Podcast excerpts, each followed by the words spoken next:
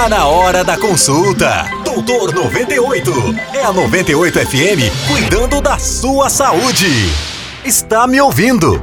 E aí, bom dia. Dor de ouvido é uma dessas coisas ingratas da vida. Ninguém merece. E é bem nessa época quente do ano que as otites costumam saltar e cair de paraquedas nos hospitais e consultórios. De longe, os que mais sofrem são os pequenos, em parte porque são os que mais usam, extrapolam e abusam da água no verão, em parte por conta da anatomia de seus ouvidos favorável ao cúmulo de água em seu interior. Praia, piscina, tanque, rio, lagoa, os mergulhos uma hora ou outra podem levar sujeira para dentro dos ouvidos, quase sempre acompanhada de todo tipo de bicho, bactéria, fungo, vírus. O resultado pode ser desde uma simples inflamação do ouvido, acompanhada de dor e de inchaço do conduto auditivo, até uma severa infecção com presença de febre alta.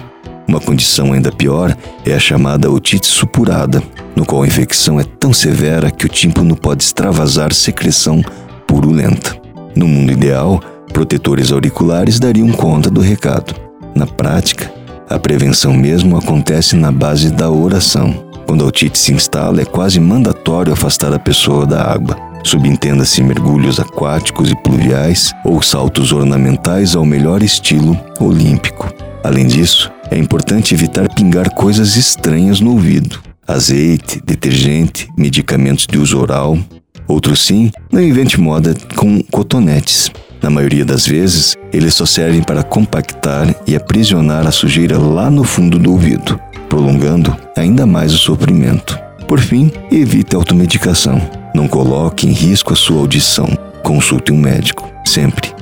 Pense nisso, se cuida e até a próxima. Você ouviu Doutor 98 com Doutor Carlo Andrade, CRM 35499. Todos os dias, às 10 da manhã.